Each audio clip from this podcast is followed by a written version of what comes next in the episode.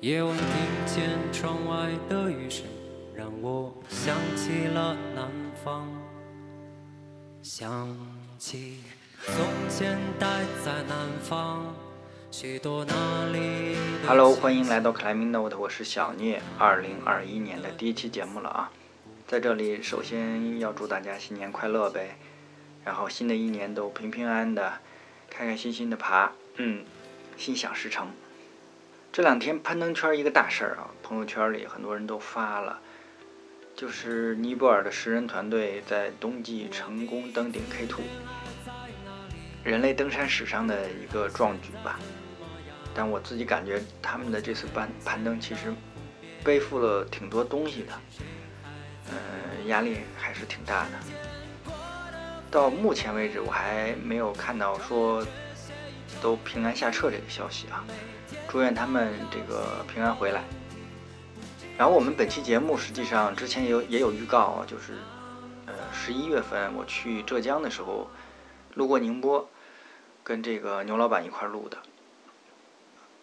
啊，我们当时主要是为了去东极岛。那为什么去呢？实际上也没有特别明显的，就就是我我吧这些这些年啊，除了攀岩之外的去的这个旅行的目的地，一个重要的原因是我可能看风景都是其次，我比较看重这地方吃的喝的有有什么有特点的我没有吃过的。这里面就说到一个情节的问题，就是什么呢？呃。带鱼，因为我父母是这个工厂的工人，他们那些年就是单位效益还不错的时候，就是我小时候啊，发东西嘛，分年货，其中有一有一个必然要分的东西就是带鱼，就是舟山带鱼。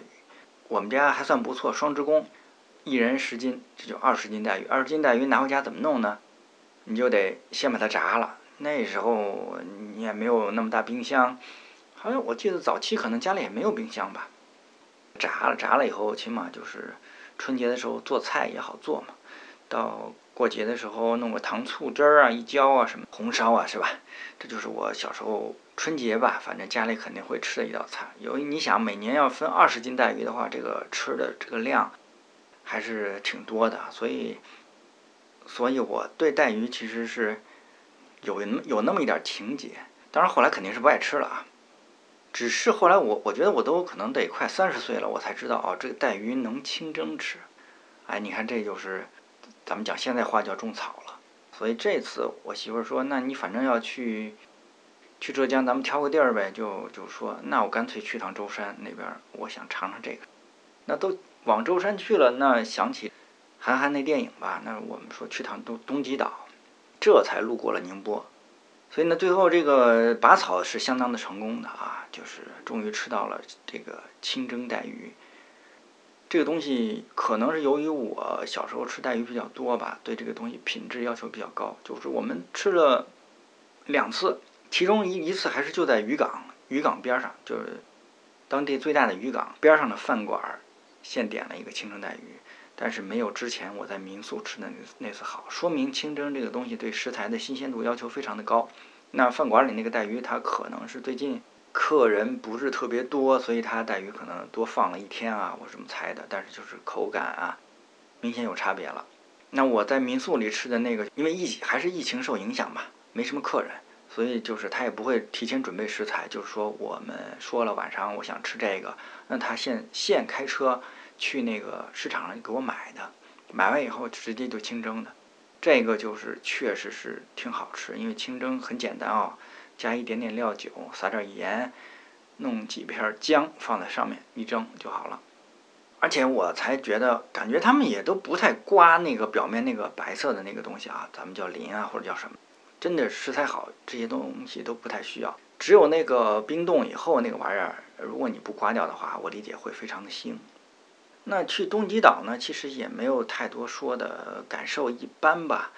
当然，这个感受最主要是因为，就是我晕船啊。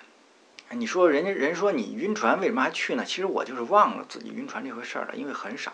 你比方说，中间我去泰国甲米坐那个长尾船，他坐那二十分钟谈不上，不可能晕船，因为他那都是敞开式的嘛。最早那次晕船，我我因为我北方人呢，没有这种机会坐这么长时间的船啊。我记得上一次晕船还是涠洲岛，涠洲岛那个船程还挺长的，那个挺难受的。但是我记得是没吐。那这一次，因为我们去东极岛，东极岛首先它是个镇，叫东极镇，然后里面有好几个岛。那主就镇政府所在地那个叫庙子湖岛。然后呢，边上还有青帮岛啊、东福山岛啊，这么这么几个岛。那一般来说，就是游客经常去的就是庙子湖呗。啊，那我们还跑了东福山，还住了一晚上。你从码头吧坐船，首先到庙子湖，可能就是四十分钟到一个小时，然后从庙子湖再坐转船，转一个小一点的到东福山，又得二十分钟吧。我们去那天刚好是预报中午开始有十级大风。我们还好买的是上午的船票啊，但是上午这个风就已经不小了。我也不懂啊，就是刚开始我都我知道我有点晕船，我就站在外面，就是那个甲板上。结果呢，那个船员啊就招手，就是让大家都进舱，然后就把门给关了。其实后来我反应过来，你不进来也没关系，但是他反正就是得把那舱门要关上。你想这一进来，这里面是吧，味儿也不好啊什么的，空气不流通以后就就不行了。到最后还是没忍住，就开始吐了。然后呢，从庙子湖转船到东福山，这个时候我就我再也不进舱了，我就在外面坐着，在甲板上蹲蹲着，反正海风吹着也还行，就是难受吧，但是还不至于吐了。但是呢，这时候这边上老有人，这个有时候也挺。来一大姑娘是吧？大长腿，靠的离我还挺近吧，跟那儿那个自拍。其实这倒没事儿，关键她身上喷香水儿，你知道吧？我这时候是吧？我这有点反胃。你这个香水甭管好闻不好闻的吧，这时候我闻起来，这你想这都麻烦了。哎呀，我这就我难难受啊！但是也不是说。其他地方好待都好待啊，那那地儿我就待着，它风小，在那忍着。好不容易这姑娘，因为她她这个穿一裙子嘛，可能有点冷，她就进舱去了。那来大哥，大哥还想跟我聊聊几句天儿，我也不想说话啊，他就跟那儿抽烟。我操，这个关键还是雪茄，哎，不是呛，你知道吧？那给我弄的，我差点又就又吐出来了。反正这就是我坐船一经历吧，啊，就是有点。反正上了东福山岛以后，我这一天好像就是就睡就睡了半天，有点有点那个高反这意思啊，啊，你看就是上山下海都有问题啊，这个回来的时候就是因为风小了，风小了以后还行，而且我就坚持两程啊，我都没有进舱。靠近庙子湖岛的时候还挺有意思，我看那边上有一渔船，离我可能也就是。六七十米，看挺清楚。船上一大哥，这船上渔船啊，俩人儿。这大哥呢，有一大哥为什么非要坐在船头？我不知道。你知道这个海上它是无风三尺浪啊，那个就算是风小，那个船头那个位置，它上下起伏是很高的。我觉得高差就是三四米都很正常。大哥好像因为隔得也不远，我也能看见他。就是他肯定是什么保护都没有，他就坐在一个类似于桶上。然后就随着那个浪在那起伏，你想这个一一上一下三四米就出来了，哎，我看着挺羡慕的。我说这个人家这个渔民啊，我想到这肯定是，是不是对咱们那个游乐场里那个叫什么过山车呀、激流勇进啊这种东西都看着特别没感觉啊，是不是？哎，这就是说出门啊看那点新鲜事儿，是吧？那回到说宁波呢，其实宁波因为我们就是路过，所以待的时间非常短，基本上就是过一夜。然后呢，宁波我们就吃到一个印象比较深的叫面结，是当地人吃早饭吃的这个东西，就是豆腐皮儿里面它裹了肉馅儿，哎，这个挺好吃的。最有名的，网上大家网上一查都知道，叫仓桥面结，就在那个仓桥直街上有一家老店。哎，挺好。你说吃货吧，就有这点好。那天早上起来，我们可能好像我媳妇嫌我起的有点起的有点晚了，以后我们打一车直接就过去了。她吧就稍微有点起床气吧什么的，反正还有点不高兴，就是嫌我慢嘛。哎，但是随着你看啊，这个这个出租车啊离这个地方越来越近，因为你之前在网上都看过图片啊，远远看见就是那个店，哎，而且门口还有人排队了，你就看啊，这就马上就就高兴起来了，哎，脸上感觉有光了，然后呢，一下车就开始蹦蹦跳跳的就过去了，哎，我在后面看着，我觉得也挺乐的。当然吃起来啊，确实不错。嗯，那那我们回来以后还在网上又买了一个，就是快递回来的，呃，有那个味道，但是肯定是没有现场吃好啊。大家要去的话，早饭去吃一吃啊，仓桥面街。好，那我们说多了啊，闲话少说，进入正题。今天这个来找牛老板啊，在这个宁波，我第一次来，挺漂亮。哎呀，然后这个地儿很好，我跟。我们录节目的地儿啊，对，这牛老板这个严管叫 Rock Plus 是吧？嗯，对。然后这个它上面有个天台，然后边上是个湖，图书馆的那个叫什么？那个叫展览馆啊，展览馆是吧？嗯啊啊，今天天气还特别好，现在光芒四照，夕阳西下是吧？我说实话，我记不清楚头一回见你是是是在奥莱吗？嗯，可能吧，也可能在日坛吧，我觉得。我早期我老在老在日坛爬一一年的时候。啊，那你先聊聊你这个。攀岩经历呗，嗯，我这个说起来其实特别有意思。我当时这还跟一个特别著名的人物有关系，就是罗老师，罗永浩老师。啊。当时我们去学英语，在呃罗老师那个那个那个英语培训机构叫，我现在都忘了叫什么，呃老罗英语对，老罗英语对。然后我们学英语，学英语之后，那都哪一年了？一一年，一一年的。然后我们那个班里边。有一个攀岩的，然后我跟他去日坛啊，是魏宇，我边狗狗哦，他对，他还去过老罗英语呢。对啊，你看这故事说下就意思了，对吧？呃，然后我们就学了一段时间之后，那同班同学嘛，哎，说搞点什么业余活动，然后魏宇就说，哎呀，那跟我们去攀岩吧。嗯嗯。那我觉得那可能得是去日坛，他他那会儿应该是老去日坛。对他那会儿老老去日坛嘛，然后还有，嗯。还有几个同学一起去的，去了之后，然后我第一次爬其实特别痛苦。我觉得我跟大部分的普通人第一次爬的观感应该是一模一样的，手臂感觉就要爆了的感觉，有一种哎，呃，但是那种上去登顶的感觉，当时我记得特清楚，那个是 A B B 号，我边右边那条道，上去之后哎，挺有成就感，因为其他同学没有上去，这是关键问题。然后，然后就后来又去了几次，去几次的时候，其实没有多大意思了，觉得。所以说开始比较有意思，呃，因为老是爬那条道就没有意思了嘛，那男的又爬不上去，然后就又过了很久，过了很久就是那个魏宇就问我要不要去野外。当时是在北京。对，我当时在北京。工作了吗？对，工作工作。在北京工作啊。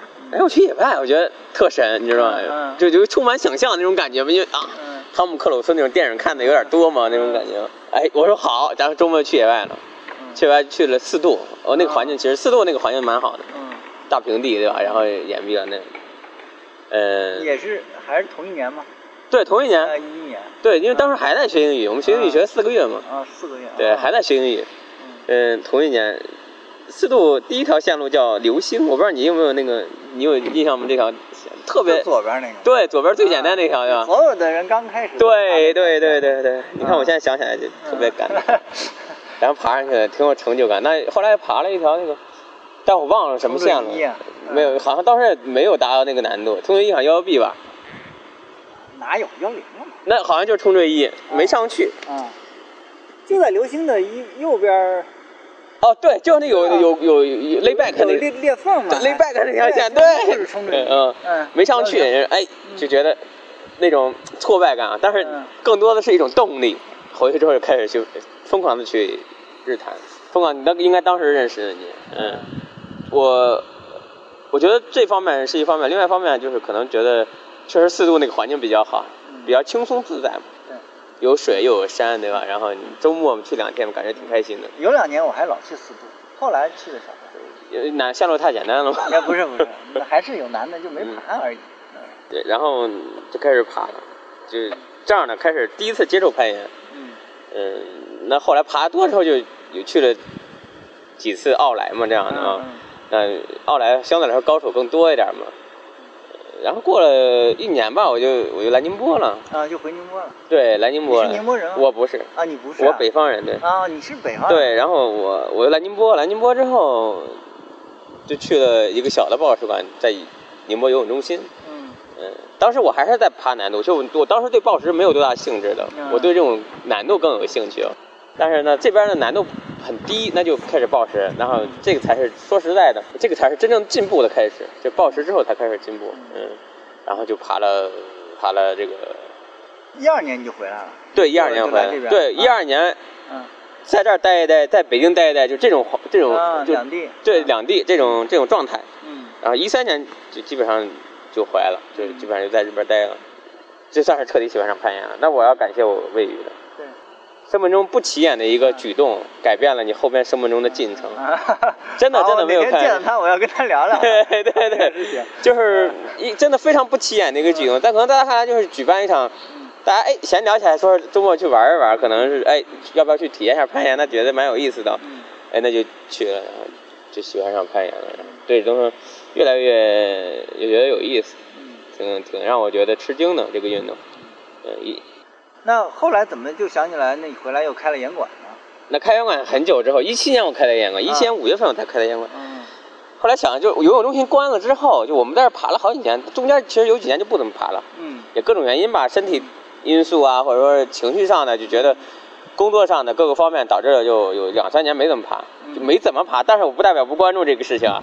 呃。对，那中间有出去爬吗？有啊，其实对对对对，回一下北京，然后对回一下北京，去一下阳朔啊，去一下云南呀，去一下甲米啊，乱七八糟的，反正就是去的地儿不少。反正就乱七八糟的地儿嘛。然后我去土耳其旅游，我还去专门去留了两天时间去攀岩。你想想，就带着一大帮人去攀岩，他们都不爬，然后我自己一个人在那爬，吭哧吭哧吭哧。他们都是不是因为不是攀岩圈的朋友嘛？嗯。但是他们不是土耳其，说说那那儿怎么样啊？那爬？我觉得一般般吧，安塔利亚那边南部。那是是一个很有名的岩场吗？呃，在土耳其还算比较有名啊，在土耳其南部对海边挨着海边应该是也不是海边是挨着海边那个城市。嗯开车一个小时，我们自驾去嘛啊。人多吗？嗯，不是特别多啊，不是特别多，就是相对，也不是很成熟的那个啊。对对，不是世界级的那种，嗯。就线路数量呢？几百条吧，我当时我好像记得有几百条，对，嗯。然后那中虽然中间就是没有在严管怎么爬了，但是就是野外啊也经常去溜达溜达、爬一爬这样的。嗯，我比较喜欢暴食，后来包括现在也是如此。嗯，我喜欢短平快的感觉，可能我耐力不是特别好吧。嗯，爬线也是我节奏比较快。跟体重长了有关系吗？我觉得有关系。然后就喜欢暴食，这种快感。嗯，中间就是阴错阳差吧，或者机缘巧合。嗯。一七年的时候说。没地儿玩了，那个地儿关了。嗯，就是哪怕我不怎么去的那个地儿，它都关了。你想想，就是可能生意太差之类的。然后关了之后，那我说那自己搞一个吧，就折腾了半年左右，就在这儿整了个攀岩馆。嗯，但是我一中间的攀岩是一直没有断过的，只是我室内攀岩可能爬的不多了，后来就去野外。嗯，去野外。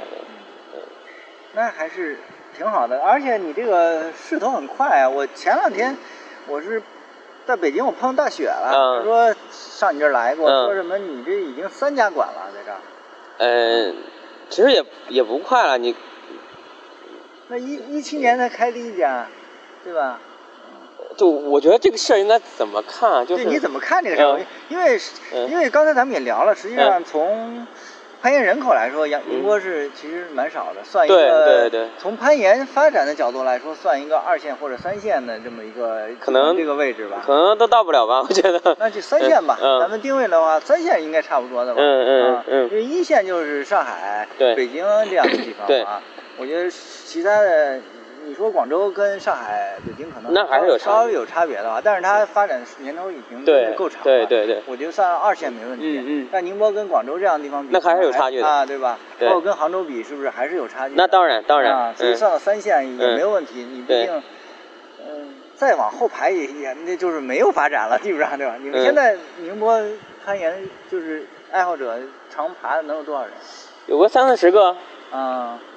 三四十个，对真正的爱好者，我觉得就二十来个，二十来个，就那种疯狂痴迷的。资源角度上来说呢？资源角度其实我觉得还可以的。嗯我认为还可以啊，就不是那种特别好，不像白河，不像四渡，嗯但是不代表它不行，嗯对？因为那个这个步行跟行特别好之间这个幅度是非常之大的嗯，对吧？那可能它稍微碎了一点，那你多清理清理它就好了，对？不能都顶等着吃奶酪，就吃这个。那个嗯有有多少条成熟线路？那呃有个五十来条、五六十条，我这个没有统计过，但是我想应该有的对啊，也不少，就是分散的比较就是多一点，散是吧？对，啊分散比较分散。啊什么石头？嗯，沉积岩吧，沉积岩。对嗯，就是可能火山岩、沉积岩这两种，然后也有点花岗岩。对，还比较丰富，实际上。对对对，嗯。然后我，你刚才问我开三家这个为什么快？其实我觉得你你是站在攀岩的角度来，或者攀岩行业中来看这件事情，嗯觉得它快了。嗯但是你但凡换个行业，它就非常慢了呀。啊，对，哪但凡是任何行业，哪怕餐饮业，嗯奶茶店咱就不说了，对吧？奶茶店就跟那个撒黄豆一样的，一撒一，对吧？就基本上开成功一家，就基本上一撒马全，上复制，对？马上就全球了，马上不全国了，对吧？嗯嗯嗯，餐饮业它其实也不算快的，你就算是教培行业、体育教培行业，它也不叫快，它只是说站在攀岩角度来快点。我觉得思维要转变一下，你比如我们，你刚才问我就研友这个事情，嗯研友很少，但是，嗯，我们这儿小朋友还是比较多的。就我们主要发力的点还是在于青少年，嗯，这块攀岩市场的一些工作吧做的比较多一点，嗯，所以说你就你就可以开两家也好，三家也好，甚至四家、五家也好，嗯因为对于青少年来说，他最怕浪费的是什么？时间，对吧？你全宁波是有七百万人口，哦，九百万人口现在有。嗯那你说我就开一个大的能行吗？不行，那也不能说我仨一个一个小时我开车来你攀岩馆，这个对于青少年来说你疯了，crazy！你这个你给我钱我也不来呀，对吧？但是家门口有一个对，时间成本非常的重要。非常贵，对于青少年来说，因为他们的学习时间压力非常大嗯，浙江省可能如此，我相信北京也一样，就是所以你说三家也好，四家也好，我认为只要你的你的方向或者你的市场有这个载量，能承受这个，它就甚至我觉得还慢一点，我是这么认为的，嗯，当然这个慢并不是因为市场不行，嗯。是我们我们觉得我们的我们内部的管理或者是我们的嗯运营模式还是没有一像其他的行业那么的成熟，嗯是这样的。我认为攀岩这个产品是非常非常非常好的一件东西，但是你怎么样让别人认为也是非常好，有这种感同身受的这种心情，比如你是个岩友，咱们也是我也是个岩友，对吧？嗯咱们都认为这个东西非常好，那你怎么让其他人也认为这个非常好，或者说在短时间内认为非常好？这是你要做的工作。作为一个从业者，应该说你要做的工作。嗯，所以说你三家也好，四家也好，我觉得不快的，应该更快一点吧。听出来细心了，这就挺好，挺好。我我们从爱好者，从我自己角度来说，不管你这个严管定位是嗯面对爱好者还是面对这个青少年年培训的话，我呃数量来说肯定现在都是不够的。我我认为数量都是都是不够。即便你看，全中国可能严管最密的地方也就是上海，那它依然它每年还是你看有新的馆在在发力，对不对？对啊嗯，那你相比来说，我们就说从一个呃人口的角度来算嗯算的话，我嗯觉得稍微大家都会能够能算出来这个地方它能容纳多少啊，或者说已经有现成的案例来给你做一个验证，对是不是？对，你辐射的距离有多少，其实都已经能有现有现成的数据了，基本上啊。其实像刚才我们就像我们刚才聊的，它的发展的趋势肯定就是健身房的这种呃趋势，就是而且从我们自起码从我们自己的嗯角度来感觉，它比健身房又有有意思多。那当然了，是吧？所以它它肯定是嗯就是周边几公里内对就会有，嗯可能会会如果是在一个特别大的城市，嗯房租又很高的情况下，嗯以后可能就会像上海那样，它会开一些小而精致一点的馆。就是我觉得这这个，那当然在在小一点的地方，房租便宜的地方，能开出更大一点。对你这每家馆都要三百平的话，那就是在上海就是大馆了，对吧？对，在上海就算是那 肯定是大馆了。但是上海确实比较贵嘛，可能、嗯而且它场地也少，对，对吧嗯？咱咱们先不说价格，价格是一方面，对吧？嗯你这个物业条件在攀岩来说就是非常奇怪的一个，很难找很难找啊。对，那你啊，你说我至少要十米，难度的话要十米吧，嗯对。正常正经爬一爬的话？怎么得十米吧？嗯那这个就很难找，这你给多少钱我没有，对吧？我买不到，对吧？那你你当然你要就这种小的了呀。以小的这种以量取胜的这样。所以它是一个，我我觉得还是一个在在往上升的，起码是一个上升的一个阶段，应该是还有还有挺大的空间的这样一个状态。我是这么认为的，我我是觉得他肯定，他只是才刚刚起步，不是盲目的信心，就是觉得这么好的一个运动，退一万步讲，它总比很多运动好很多吧。那种噱头性比较足的运动，他都能活下去，他甚至活得很好。那你为什么不相信？无非你要内观一下自己，是不是我们没有把这个事情告诉家长，或者告诉社会社会普罗大众？对，就像刚才咱们聊那个，你你想让他让人很快接受这个事情，实际上也不是那么容易的。那很难。呃，需要可能各方面的一个一个东西来。我自己在北京的感觉是这两年啊，一方面是北京的严管就是也多了一点，嗯嗯，还有一方面呢，free free solo 这种奥斯卡获奖这种片子来上的上映，对攀岩的影响还真是挺大的，嗯，因为它实际上真正破圈了嘛，对，而且是，而且人家这种破圈是就是是真是这个体量是完全是不一样的那个，它是世界瞩目的东西，那就会有很多的年轻人他会哎。真的认识到这个事情，对啊，来来去搜，对，手手机上一看，说家家周边有，哎，有有没有攀岩馆？如果有方便一点的话，就过来体验一下。嗯，啊，我觉得这这个是这两年我感受一个挺大的一个变化。这个我觉得社会就是一个是我们能做的。一个是我们不能做什么，比如说我们能做，就我们把严管弄得好一点，把这个信息传导的更多的人知道，对吧？因为是我们我们做不了的，就是像刚才您您刚才讲的这个 free solo 这种电影，这不是我们能控制的，对对吧？对。但是只要他这个事情在进步，你培养出来，或者说是你你你你这个相辅相成的社会认知在进步，其实它这个属于社会认知的一个程度嘛，或社会感兴趣的点。呃，再往前往这个方向走，然后你自己再加把力儿。你不能说是我社会载量已经又说，或者说是我这个研友已经有了这个基础，你再去做这件事情。嗯。那这个就很慢，对吧？你只能说我我要我肯定要在认知的基础之上稍微往前迈那么半步，迈迈大你可能就扯了蛋了，就完蛋了，对吧？稍微迈那么半步，也许正好踩中了时代的这个节奏。所以说，你在这个是可能你努力的就你能做的就百分之三十。那百分之七十是不是你能控制的？但是你不能说我就做这百分之三十我就不做了，我就等着那百分之七十好就好，不好就不好。那不那这不是一个呃，这不是一个经营者应该考虑的。我觉得是应该你经营者考虑就是这百分之七十 OK 没有问题，你觉得在进步，那你就拼命的去做这百分之三十的事情，就一定要多往前走两走半步。这样对对，应该有一点超前性。对。但其实就是又说到一个问题，就是因为我前两天还跟朋友聊过。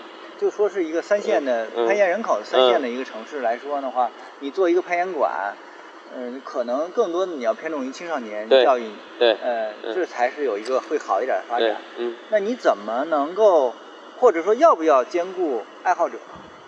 那我像说的要超前半步这样一个东西，你觉得从你自己一个从业者来说？那我觉得很多人他们都会这么思考，就是说，呃。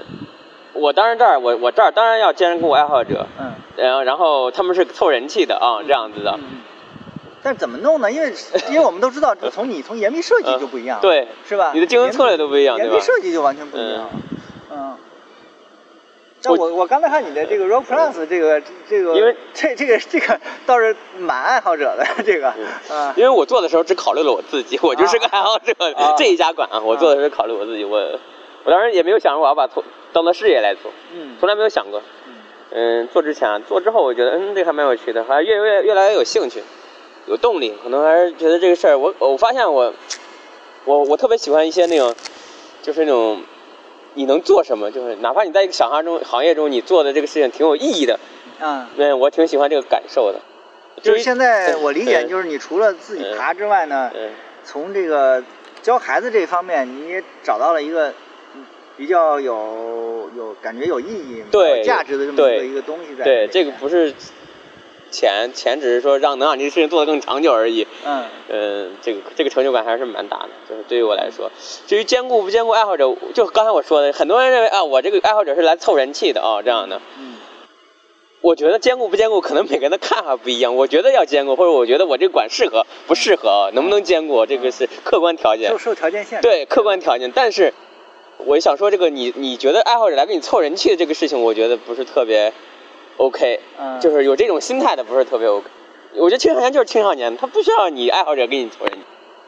你们都说我培养培我我培养，你看哪一个机构培训机构为了搞青少年的生意，找一群成人来给他凑人气的，对吧？就而且实际上在这一个攀岩人口相对少的这样一个地方，找人来凑人气这个事儿有点怪，我觉得。嗯，我我不知道，但是我就觉得这个这个挺怪的，这个事情挺让人觉得奇怪的。对，这是一个点吧，我觉得，嗯。就是从这个点出发，嗯。我自己也觉得好像没有那么必要。但是从另一方面，可能就像前几天我跟朋友聊，我自己觉得嗯。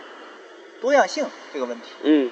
就就就像我们说的，他爬的线路、嗯。风格，甚至岩壁的造型设计方面都会有一些不同。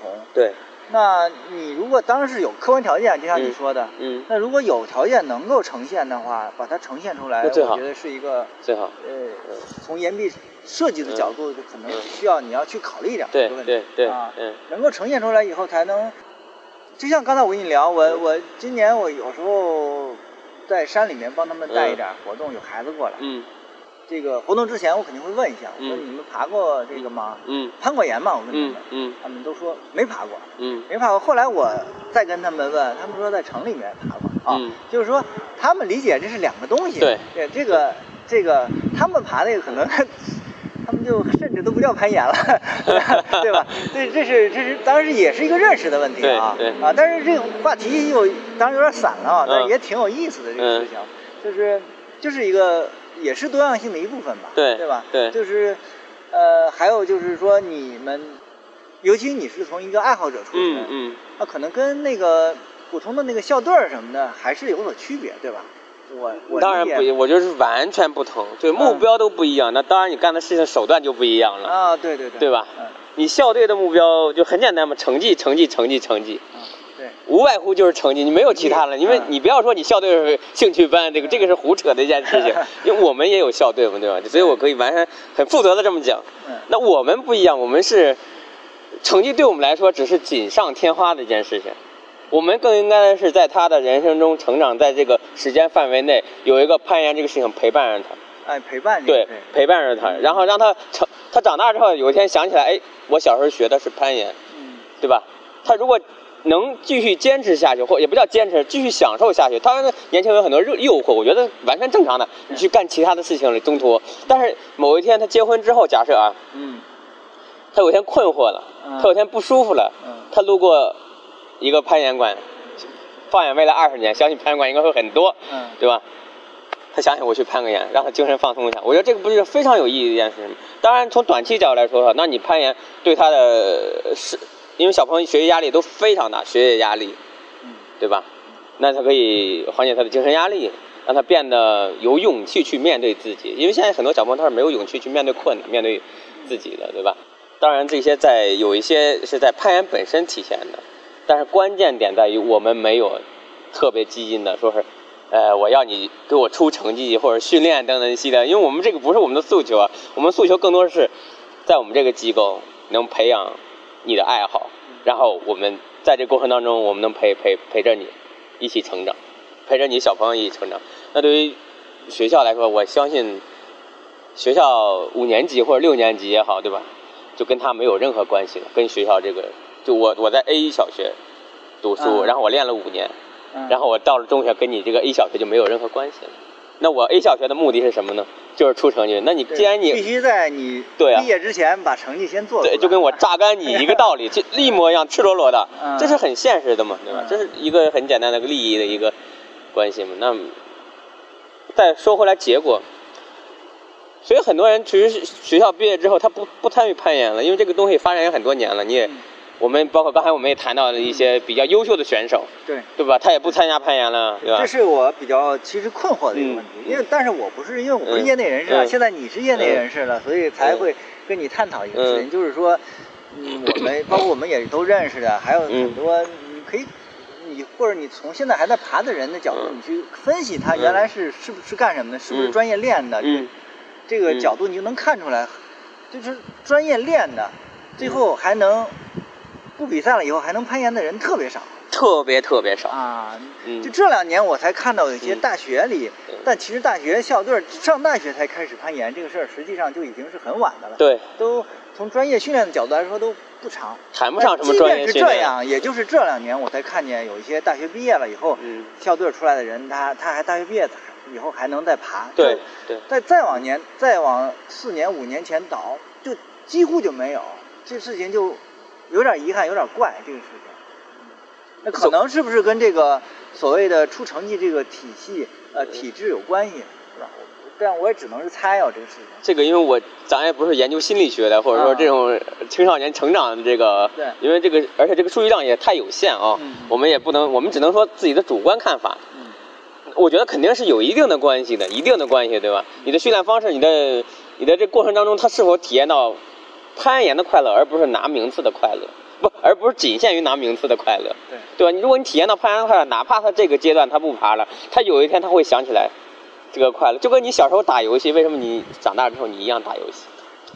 对，这 有一个转换的，哎，对，他对吧需要他转换，因为他当初那么苦，他是为了那个名字。。对，对那后来嗯，没有这个激励了以后呢，那他做这个事情为什么呢？他找不到立足点嘛，他他对他得需嗯要重新去认识这项运动。，对对对，这个事情就有有需要一个过程了啊。对你这个很简单一个，呃，就有个对比吧。你看国外的这些运动员也好，其他也好，他们爱好者也好，他们是从爱好者嗯，到运动员，再到爱好者嗯，这个这个历程是爱好，因为运动员他是有周期的嘛，对，不可能运动员我比一辈子这个运动是 这个这不叫运动，而且现在越来越低龄化嘛对对，那运动员是有周期，那如果过了这个周期，他是不是就跟这个事情就拜拜了？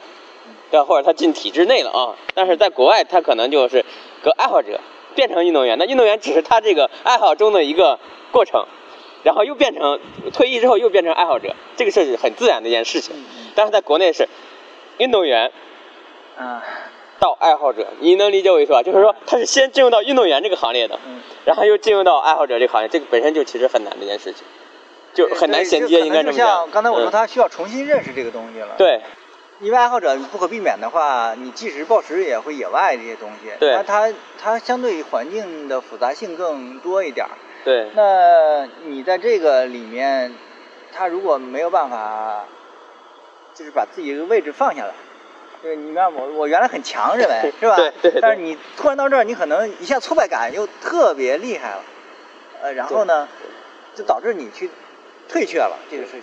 以前是万众瞩目的，嗯现在是默默无闻的，这个失落感是非常大的。嗯嗯，他可能就觉得跟这个运动产生了莫名的很奇怪的一种情绪，可能就。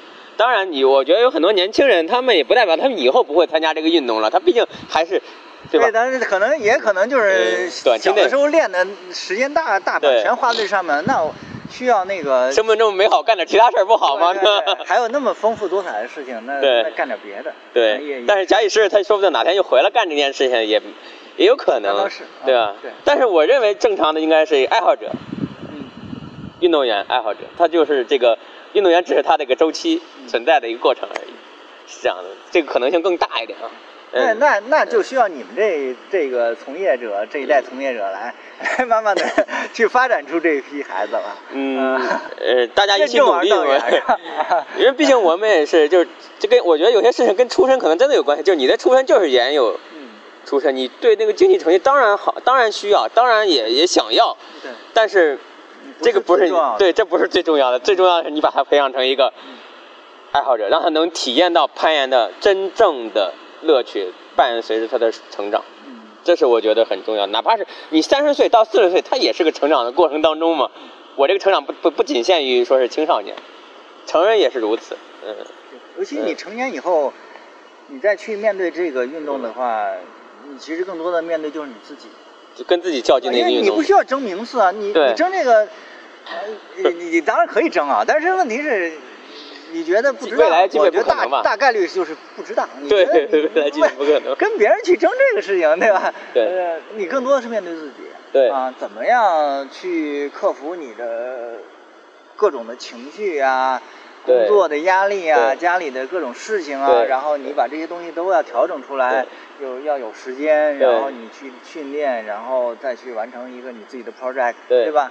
这个过程就是基本上在跟自己在做做解决问题这样一个过程啊。他他可能跟确实跟小时候他去练这个事情就完全是两回事儿。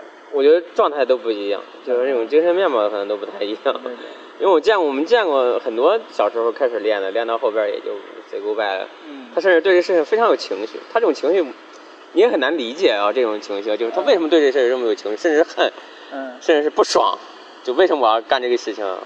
我觉得可能就像你说，他可能就是，呃，他年轻，然后他岁数再大一点，嗯三十多岁以后，嗯没准还能，如果有个这个契机啊，对有可能再比方就像你说，嗯身边有朋友说，咱去活动活动，别老天天跟这儿，对，你甭管是干什么咱们 换一个活动，是不是？他重新再能把它捡起来的时候，可能又是另一个，对对也也也可能是这样，就很多，因为你竞技运动员他的价值观也特别单一，就在于运动上的价值观。嗯，他当然有运动本身运动时候的快乐，这个玩嘛，都大家都开心，对吧？？嗯，但深层次的快乐，我我我我是打问号的，就他真的是否对认这个事情对他的生命中非常非常重要的成长啊，嗯这个是我不知道的，或者他们自己也不知道，因为是没有人知道的，对吧？但是嗯，他如果只限于他的价值观这么单一，就是说我仅限于我就想拿名次。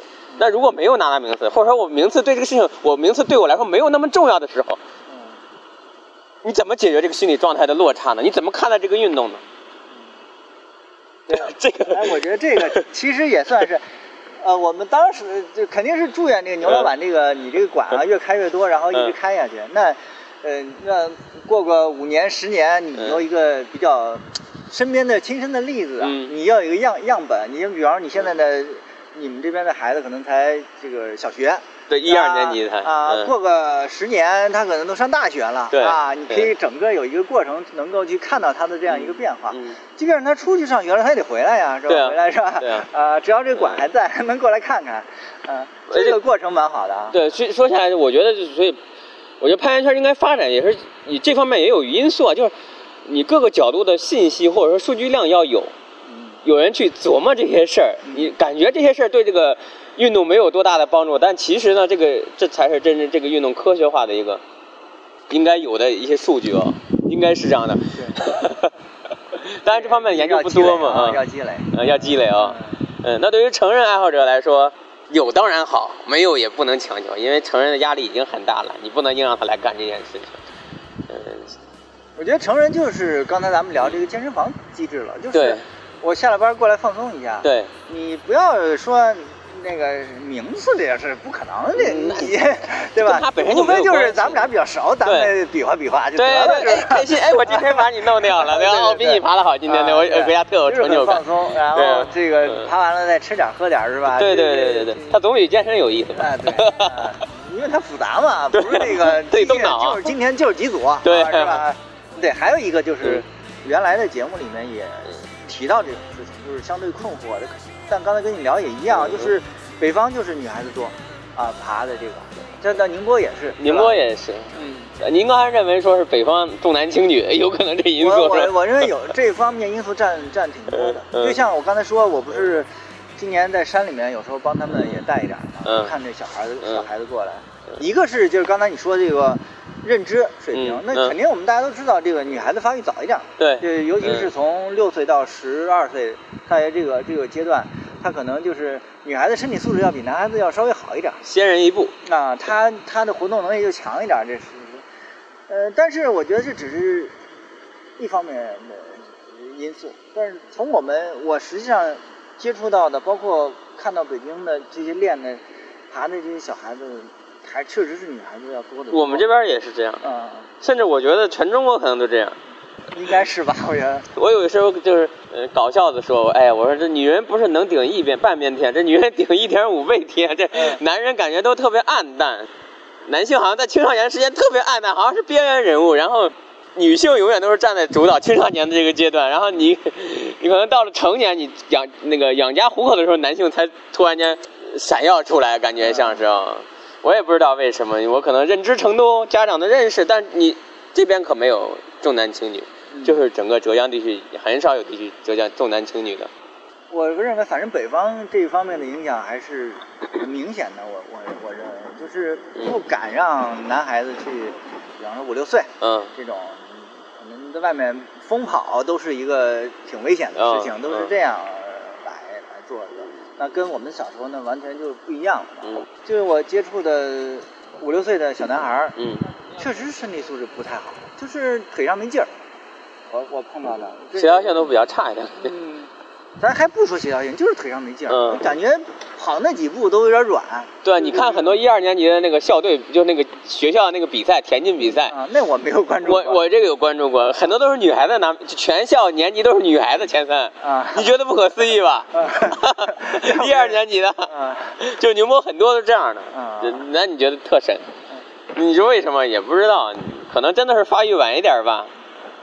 不清楚，那可能得这个交给那个体育老师来分析了。对，哪个哪个上体育系的研究生对吧？就统计一下这方面的数据，我觉得对，写篇论文可以。你看我们题材都替你想好了。嗯，我觉得大城市，尤其是北京这种地方，倒是有一方面可以理解，运动能力差，就是嗯现在很多学校下课都不太让往操场跑，就北京的。没，这上就是对我们也是这边，我们这边也这样，就就在屋里边坐着。对，那你这运动能力能有吗？对不对？你是这，那我们那时候一下课全在操场里，恨不得翻墙头出去对对对，嗯，是这个事情还真是，那只能靠家长来这个督促了。这 是这，呃，只有家长主动的让孩子出去运动才有可能。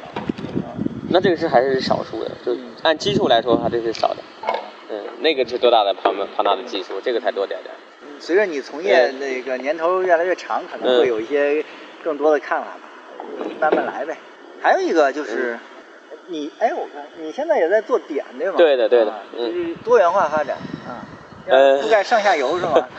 其实做的时候从来没有想过要覆盖上下游，说是从来没有，就我做这件事情，所有的攀岩的事情，初期啊，某一个每每个项目的初期，我从来没有考虑过说是我要从战略上去考虑这个啊，呃这个思考，我都更多是就查漏补缺吧，这种感觉有一种哎没有没有，那我攀岩馆我没有，那我总得自己要用啊，嗯，对我点我觉得点这个事情，哎这个国内为什么没有？开始想做这个东西？跟我攀岩馆是同期的，其实。啊，就一七年就就要对，但是我琢磨两年这事儿，就实际行动了两年，嗯就，呃，我们租了个小的工厂，就开始实验，就搞了两年，往往复复。就一九年才出产品对啊，一出啊19年才出产品就是对周期算长的了，已经是吧？我看他对们是是比较长挺快的，那嗯 那些好好多那个国内，因为现在做点的很多嘛？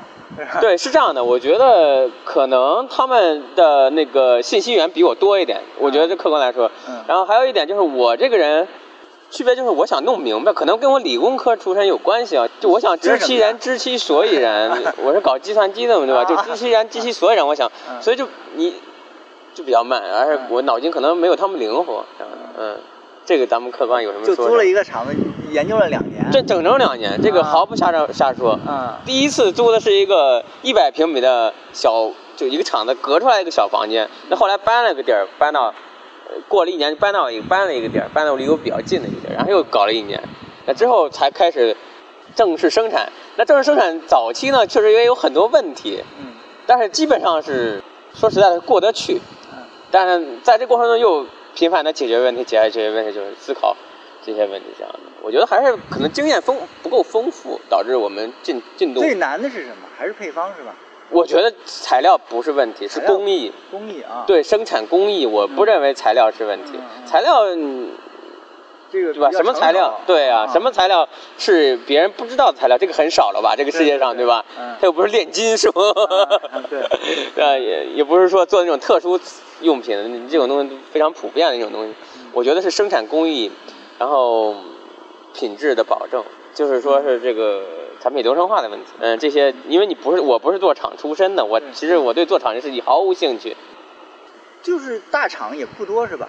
也就壁皇是应该那算大壁皇算大厂吗？啊壁皇是大厂嗯，前辈嘛算是，嗯嗯，别的基本上还都属于小小作坊，类似于这种。是的，基本上据我所知，好像都是作坊类的，就实际上，这种生产线的这种经验，大家其实都相对比较少吧？对的，甚至有些人他们就不想弄这个生产线这个问题，那怎么弄啊？就是手工业嘛，纯手工哦，业哦，纯手工啊，对，但是你这样的话就翻出来以后再磨。对啊吗，啊或者说，那我具体不清楚了，但是啊我觉得他们那个品控绝对是没法保证的，因为啊品控是一个生产线的专注，就是生产线的重复率的问题啊。你想做好品控特别好，或者你想把这东西做得很好，其实比较难。嗯，现在主要的那个材料材质是是什么呀？我觉得哦，主要材质是吧？嗯，原来是两种嘛，一种树脂嘛，树脂啊，对。对啊，一种树脂嘛，是树脂对，现在基本上是聚氨酯嘛，啊聚氨酯，对。就是叫什么 PU 是吗 PU 嘛聚氨酯不就是你穿的衣服都是聚氨酯的这种，它是个非常宽泛的概念。从我们这种防风衣，其实很多都是聚酯纤维嘛，嗯。聚氨酯的小行列。你的鞋底绝对是聚氨酯的，我的鞋底也都是聚氨酯的。嗯。你的家你的车里边皮子，所谓的真皮，大部分都是聚氨酯生产的。这属于石油石油的衍生对啊，就是取物是吗？那肯定是那化化工品的一氰酸酯这种东西的啊啊。然后那是够宽泛的啊啊，是够宽泛的。很宽泛的，这嗯它这个其实就是一氰酸酯加上聚醚或者聚酯多胺醇，就加上多胺醇类组成的一个东西，就叫聚氨酯。那这个东西从泡沫，从很枕头，所有的车的泡沫都是聚氨酯做的，包括你用的攀岩馆的垫子，他们嗯对吧？到到电子皮儿吧，应该是电子，电子海绵，海绵都是聚氨酯。那绝对的是的，啊啊。呃，到这种岩点，那这个它这个幅度非常大。但聚氨酯的好处，咱们说说，好处相对来说，它树脂会太脆了，脆性比较高，硬度很高。解决脆的问题就是加填料，嗯加沙子，加碳酸钙，加各种东西啊，嗯这可能比较硬核一点，我说的。嗯，但是我相信懂的人自然就懂了，想懂的人我也可以。沉了，我对明白，你这嗯压完就沉了。对，呃，就沉了是一方面，嗯那但是它还是解决不了脆的问题。嗯然后加了那么多填料之后，也有一个问题，就是它的颜色会不好呈现，啊嗯，然后它韧性很差嘛，就基本上一掰就断了。嗯，那聚氨酯呢，它是纯塑料，其实就是，他们不用加任何，不用加，不是说不代表不能加。名副，其实的塑料点。对，不用加，但是不代表不能加，嗯。不用加这种填料，呃，相对它的韧性会高高很多，所以你怎么摔，你看那些点子咔摔也无所谓的，然后它的显色性会好一点，啊，嗯，它的优势就是生产工艺简单一点吧，我觉得比之前。重重量也轻了呗。因为你可以做薄嘛，你这可以做六毫米，那那个树脂点做六毫米直接爆了，除非你加玻璃纤维，纤维类的就是这种，让它坚固一点的这种东西，嗯，是的，所以国外聚氨酯盐点聚氨酯多，然后玻璃钢剩下就是大造型，啊，大造型是玻璃钢。对，大造型玻璃钢也是 P 聚氨树脂类的嗯，就范畴内嘛，就是你都研究了两年多，然后嗯然后再做出来，嗯我觉得这中间肯定是弯路走不少走嘛，不是，反正起码你下的功夫是挺多的。嗯那这个到现在做出这些，你们产品分几代吗？就其实我们内部做了很多迭代，我们认为是迭三代，但是对于你们外部来说，可能你观感不是那么大。嗯，但是我们从生产角度来说，我们是叠了三代。就我的意思就是，你觉得嗯现在就是国内做的点跟现在嗯国外进口的点最主要区别在什么？那我觉得还是有差距的。设计咱们就不说了，因为设计这个东西那是肯定有差距，人家搞了那么多年嗯，对吧？你这些，首先你没有这个基础，没有这个文化基础，你嗯中国人本身就不太爱雕东西，你爱画画，但是你不爱雕东西，那你其次你也没有相关产业的基础，你中国在可能在五年之前，你能正经做点正经做点的，嗯就是壁虎王了，他自己在研发，那其他都是在 copy copy copy，对对吧？就是直接把 EP 的点自己打 logo 就换成自己的，对吧？嗯嗯，翻译一下就完了。对，翻一下就得了。然后，首先就是这个设计嘛，那设计就这是很大的差距。我觉得现在来说，材料生产工艺其实还是有差距的，嗯，更多是生产工艺，我觉得是。工艺就是说你说的这个 要品控这些这些东西呢？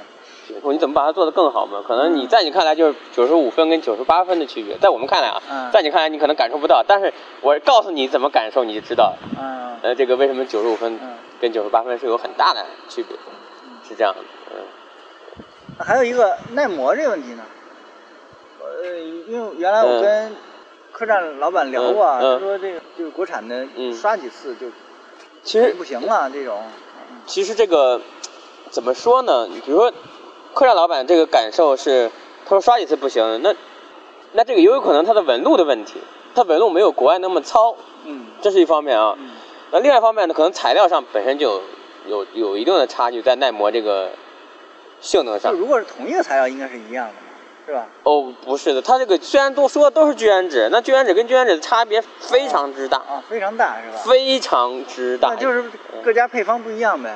嗯，对，可能各家配方不一样，然后因为有一些配方，可能你你你的工艺也达不到，你做不出来，啊这样的，所以导致耐磨。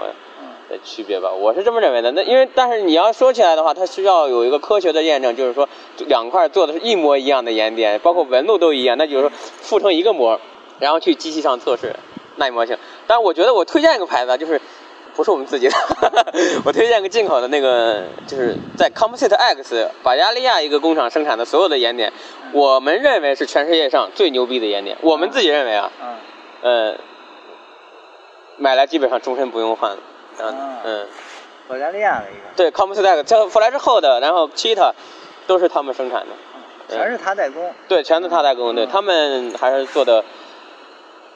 有什么说什么，蛮屌的。那个国内的其他点根本就没有办法。我说实话，从从意识上，我觉得可能差了很多年。意识上，嗯嗯、他们还不知道你我跟他的差距的差度在哪里。嗯对，我们再继续努力，往他那个方向走，这样的。嗯，我们认为我们能做到百分之九十五的，跟他们嗯，是这样的。其他的厂商不清楚，我不知道他们真的不知道这个品牌。嗯，就是那个他也有自己的牌子，也也在做代工是吗？，对，也在做代，他主要在做代工，他们很强，他们做的岩点真的是耐磨性，我觉得已经非常非常强了。我觉得像轮胎一样，我认为有点像轮胎一样。嗯，那厉害。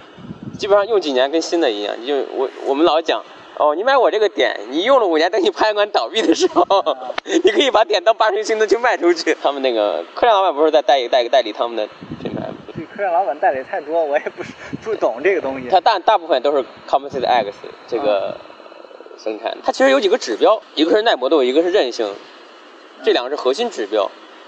其实这个如果懂的人，自然就拿这个来说事儿了。那但是大部分都不太懂，不太懂的你就哎，我这个好不好？你这个好不好？就没有没有这个概念。但是在国外，其实大部分都拿这个耐磨性跟韧性这个来说实际，还有硬度，硬度呢有什么检测报告类似于这种东西？那当然有了，啊那当然有了，啊当然要检测。国内现在有这个东西吗？没有，啊，没有。没有人去追那，那国内盐点有标准吗？没有，大家都说自己很好。啊，嗯没有标准啊。对对对，啊 是这样的。那就是嗯靠用户这个口口相传了，只能是。但是，用户也是需要被教育的，嗯，我是这么认为的。因为我跟那，比如我刚才说的那个 Composite X，不是所有人都知道的，但是他知道它好，但是他不知道为什么好。嗯对，我们最近在做做这个事情，我们在想要不要告诉大家，你怎么评价一个攀岩点好不好？就只是从、从从技术上的角度来说，不说设计啊，设计是千人千面的一个。等你看到他们做的好，你知道为什么做的好的时候，你就觉得哎，蛮有意思的一件事。嗯所以这个过程就比较漫长，这样，嗯，主要是你是因为这个三个馆再加上还要开工厂，这个嗯才导致体重涨起来了吗？呃，有可能吧，不知道。我觉得烦嘛，反正我今天见你吓嗯吓我一跳，嗯这个呃跟我原来印象是完全那个大了一号，这个 这个事情。就琐事儿比较多，嗯运动挺奢侈的。嗯，嗯，但其实你是有时间爬，就是呃没有没有这个闲心或者怎么着？没有闲心，啊，然后那那时间都是片段式的，嗯，然后你就更没有觉得，哎呀，想想算了，想想算了毕。竟攀岩这个事儿，如果如果能一个人黑练的话，是很难的一个事儿，对吧？还是得有点那个说一块儿来。对，哎，我早期就是我都是自己黑练的，那那黑我就特别享受那个，能黑练的人嗯都能出成绩啊。我特别享受那个过程。我我就黑练不了。我早期就是冬天的时候，那个地儿特别冷，就是也是在宁波，它是过堂风，冬宁宁就物化学这个叫什么魔法攻击，那个你知道吗？嗯这个是很痛苦的一件事儿啊嗯。南方的天气嘛，但是我都是每周二、每周四、每周六嗯，晚上去，一人搞仨小时，可以。这搞了一年多，现在没这劲头了啊。其实挺迷茫的，就是嗯对于攀岩这个，对于攀岩对于我来说，嗯就攀岩我也挺迷茫，就是体重涨涨跌跌，涨涨跌跌，导致我就哎呀，就有点挺烦的。你说你，你也希望自己能爬得好一点，就嗯状态好一点啊。但是呢，你一歇就歇半个月，一歇歇一个月啊。我说我要恢复一下，恢复两天过来，然后咵有事儿，然后又又忙一个多月，然后你你知道吗？就这种感觉就不是特别好。其实是这样，嗯就是所谓的你当老板了啊，嗯或者怎么样，或者说嗯，就是你像我这种上班没什么正经工作的这种，你时间看看似能自己安排一点，嗯但是你就是像你说的碎片化呀，或者怎么样的，跟你原来像我们都原来上班，对吧？嗯朝九晚五的，或者说不管怎么样，你是有个规律的一个、一个一个作息的，你是能够去呃有一个系统的，就是说你像你说二四六或者二四怎么样呢？你是能够安排这个事儿。嗯你现在就不好安排这种呃规律的这个这个事情了，那你调整是需要一个过程的。对于我自己来说，我也是也是要调整很长时间，因为我我可能如果去白河多一点的话，我可能一个月一个半月我才能去一趟严管，那严管完全就不能作为我一个训练的手段。嗯啊，那我可能就要重新适应这个节奏。有时候也也很烦，就是就是你甭管忙什么吧，反正这一个月，虽然我在白河我不一定爬呀，对。我爬的很少，嗯。明白吧？你你这意思，就是强度根本就不够。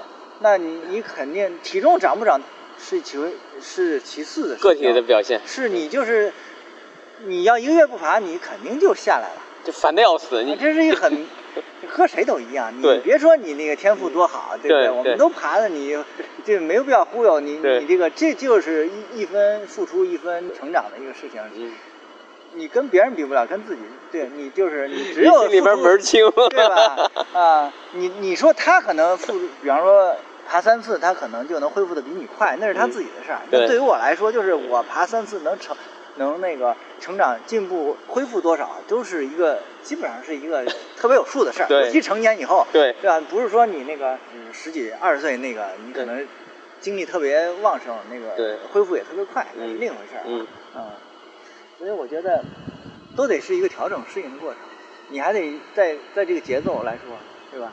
就刚才我跟你说，我我看着我说那个北京这些开烟馆的嗯老板，开完烟馆以后爬的还不错的，就比开烟馆前可能爬的不错，或者还嗯能够保持一点的，目前就是一挣钱啊。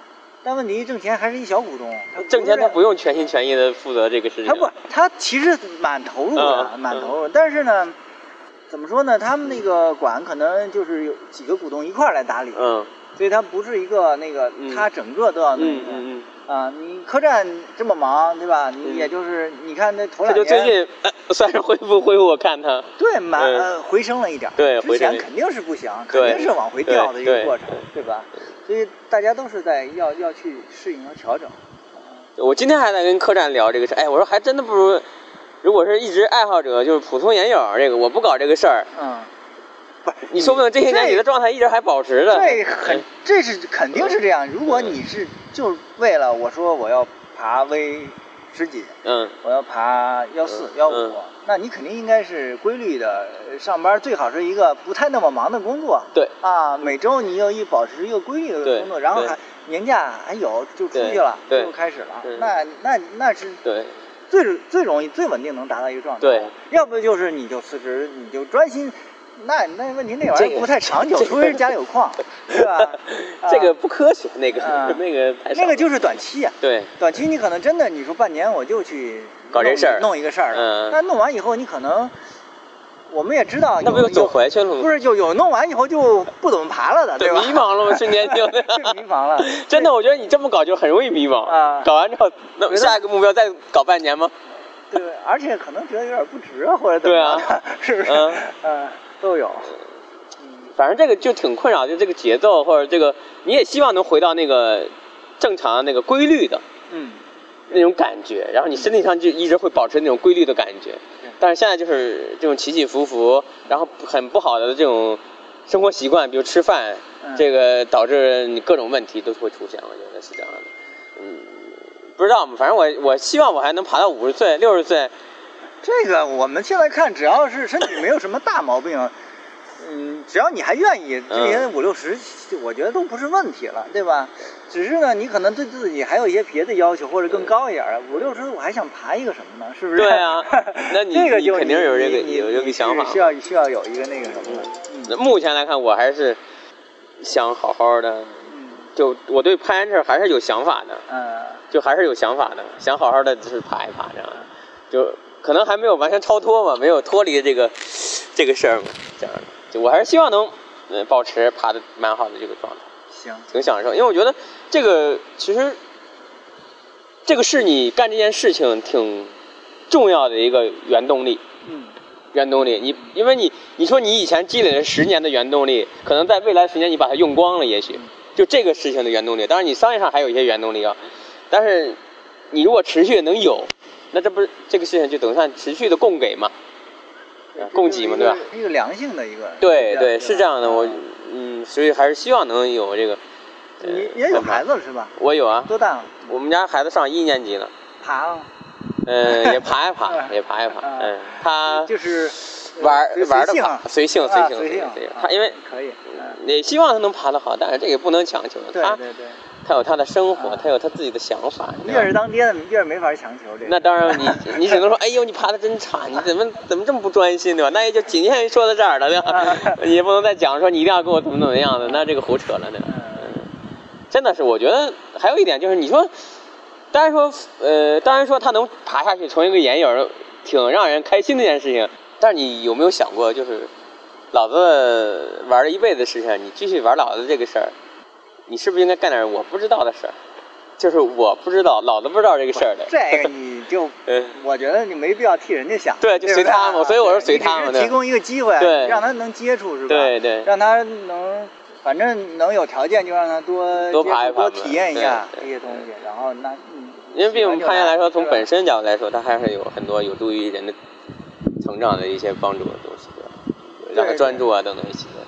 嗯，我觉得真的是因为我们还在一个慢慢刚刚起步的一个实际上，尤其是民间这一方面啊，虽然说年头也挺长的了，嗯我们从啊八十年代末国内嗯就开始了，对吧？那你到现在其实也有年头，但是真正的国内的攀岩文化啊，嗯，你讲你讲文化嘛，就是一个一个一个人他怎么能够喜欢上这个东西，必定是受一些文化的影响。对对吧？看一个电影，对这个文化对，对。这是攀岩文化嘛？对，啊，我们国内还得有一个过程啊，慢慢的有这么一批人，他除了比赛竞技之外，嗯。他有一些把它作为一个生活方式，这是土壤。啊，还有一个能对他的一些这项运动对自己人生的一些理解、对。帮助啊这些东西，慢慢的都哪怕让他快乐一秒钟，啊多快乐一秒钟，总比没有好。对，包括我觉得你们呃，你们在做这个青少年教育，一个陪伴的一个过程，包括我们自己我们在做小广播、嗯啊，这些慢慢的，我觉得这个我们实际上是在历史中国攀岩发展历史上还是一个挺好一个见证的一个过程。是的，我你刚才说的这个，我我就觉得，我最近也看，我也看到你们节目，也看到其他几个，比如我我还看到了一个叫嗯、就一个 B 站上边儿一个只言片语对啊只言片语，啊，那对，是美国的，嗯，对，我觉得哎，他们蛮新颖的，呃做的蛮好的，对吧？嗯，我我特别支持，甚至我觉得我们应该，如果拍馆那个嗯。吴征写的那个嗯。耐力实验室，嗯。那个有些东西也不错。啊。嗯，我我就觉得你必须要有这种东西，这是文化的输出，这是真正的深入到土壤里边的东西。对对，而且我觉得一定是要我们要呃，就是放开了去了解一下对。人家那边啊、因为那那两个他们都在美美国嘛啊、实际上欧美是当之无愧的这个攀岩文化发展非常好的一个，对人家那个发展就是那个欧洲肯定是要百年以上了啊，嗯。美国稍微晚一点，嗯。但是呢，就是那边已经近乎是一个主流的运动。我认为它就是主流了。啊对对，它嗯已经近乎是一个主流运动，所以嗯它是各方面非常成熟。对那我们想要发展这样的东西，那我们要学习什么？或者有些东西嗯我们可能不适合不学习。对，它有那但是你有个前提是你要了解，对而不是那个就是自己就是闭瞎门造车瞎比方说看看就电影的某个片段，嗯或者说这个去 free solo 了，或者怎么样的一个东西，它我觉得还是对呃有这样的机会吧，我们多做多了解这方面的东西，啊，才能慢慢的养，就是形成我们国内自己的攀岩文化。对，归根结底还是大家一起努力去推广攀岩这项运动。嗯这是我们所有人，所有人，我相信是所有从事这个行业或者说是来做自媒体的这些人的一个最根本的出发点。因为喜欢，所以我想在这个上事情当中添砖搬瓦，搬砖添瓦，对吧？就这种感觉。嗯，你比如像欧美，它这个深入人心，它也是有个过程的。它是多元的，它不是说不只是说攀岩馆在动作，然后其他的跟社会架空了，它肯定不是这样子的。它是社会的方方面面都能接收到相关的信息，感受到相关的气息。嗯我觉得这两年这个发展的挺好的，尤其是破圈了，嗯，就是很多媒体它是破圈了。我认为是，哪怕是因为像 free solo 这种破圈是很难的，嗯，但是小小的破圈是不是也在往前慢慢？那积少成积少成多嘛。更多人听到了，觉得有句话说的挺对的，大家对攀岩，哪怕他不来尝试攀岩，但是他认知正确一点点，对，对这件事情不是也是蛮好的一件事儿，对 吧？嗯我觉得我挺喜欢这个，就是文文化这块。你刚才说一下这个，我那我那我我还网上还打赏了一下。嗯嗯 就刚才我想说的是这样的，我如果攀岩，比如比如攀岩行业，呃，或者说怎么讲，这个可能不应该我来讲，就是说如果有有发展，这个行业有发展，应该应该成立个什么组织啊，或者说是一个呃大家的一个共识点，嗯哪怕每年做一些事情，对吧？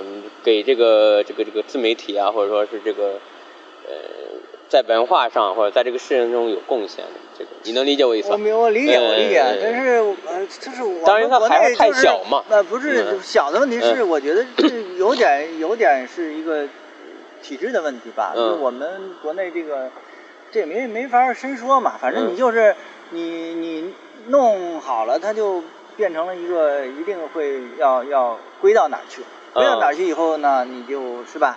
对就最后就流于容易容易啊，不能说一定会，但是肯定会容易流于形式。对哎，这个事情吧，所以这个，哎，而且目前确实这个呃发展的初级阶段，嗯，只能是一步一步来。对，我希望有一天能可我我知道以这样的，你你说那个意思，嗯而而且它其实是应该的，国外就早就是这样的嘛，对对吧？它有说白了有有那个我们说最简单的出版物来说，对啊，呃，当然美国有的也倒了啊，嗯嗯。但是它有这样重要的一个历史阶段，这样过程中有这样非常好的，就是完全是公益性的那个呃杂志，嗯。攀登类的杂志，嗯。就是为攀登呃呃呃报告呃刊登，然后这种呃各种攀登方面的东西，而且是有相关的基金赞助，它是嗯。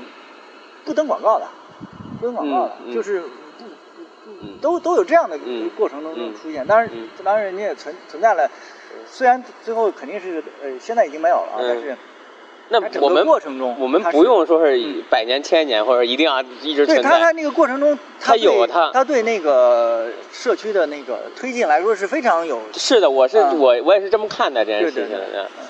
但我们可能就呃也也也也会吧，也没准什么时候会有。但是从目前的，我我说实话啊，嗯就是稍微多说一点，我嗯认为我们目前还没有足够能够形成这种东西的内容或者嗯，认知这些东西。对我们说白了，就整体来说它是不够的。填不出来一个一个正式东西，你可能填两篇公号的文章能填出来。对对对你要说，我不是说那个月刊，就是嗯年，嗯一年我出一个册子，嗯，稍微厚点儿，能把嗯今年有价值的攀登啊什么什么的，发展哪怕是报告，你得写出来。这里面内容不够，每年这样有价值的东西太少，这是最尴尬的的一个事儿，对吧？什么时候能？但是呢，它又是相辅相成的。啊，对，你你不能说我就那个只往前走，等它足够的时候我再去做这件事。我的意思就是，我们不能说有这么一个有一个东西，到年底一总结，最后就是翻译多少篇国外的这个报告，那你 你这个就没法弄了，你没有没有生命力，对你的生命力就是基于你生活在这儿的这群人，对对对，一定这个语言体系下的这群人。对，嗯，嗯，一点一点的，慢慢来吧。我觉得这个有就你看，就跟那个只言片语他们也在做，然后我其他的也在做，有几个嘛。嗯，我觉得这就是好事情，哪怕他他是只说运动派，哪怕他只说传统派，对吧？对但是有做就是好事情，嗯对吧？就是我觉得推动行业发展，这是非常重要的。你其他行业，你其实有一有一些行业你都不用往远了看，往近处看你就知道。你比如说电子竞技这个行业，嗯它当然是因为它有足够大的人流在参人群参与这个运动，但是绝对离不开媒体对它的推动，嗯或者他自己朋友圈或者他自己的这种文化的推动。嗯，你认为这是个你没法，咱们作为这个年龄人是没法接受的东西，嗯对，但是对于年轻人来说，他们就很容易接受，包括滑雪圈也是如此。嗯我认为就它还是有相关的，应该说更高、更的层次上去看待这件事情哎呀，那人家雪圈就一看这个嗯攀岩圈儿，那就是，low 逼那球，是吧？low。嗯你看他们的攀媒体也好，其他也好，真的是蛮多的。嗯当然，这个是主要是商业攀岩在发展。如果说千万不要弄到最后，商业攀岩没有发展，都去搞学校了，都去搞竞技了，嗯，我第一个退出，我我肯定是第一个退出。那倒不至于，我觉得没有办法垄断市场这个事情，这个本来就是这这这么一项活动。行吧，那就我们也不早了，这感谢牛老板啊，我肯定是咱们这个生意越来越好，对吧？然后个人的情这点情怀啊，哎，不忘初心 是吧？不忘初心他足一点，OK，好吧，好好好好，谢谢啊。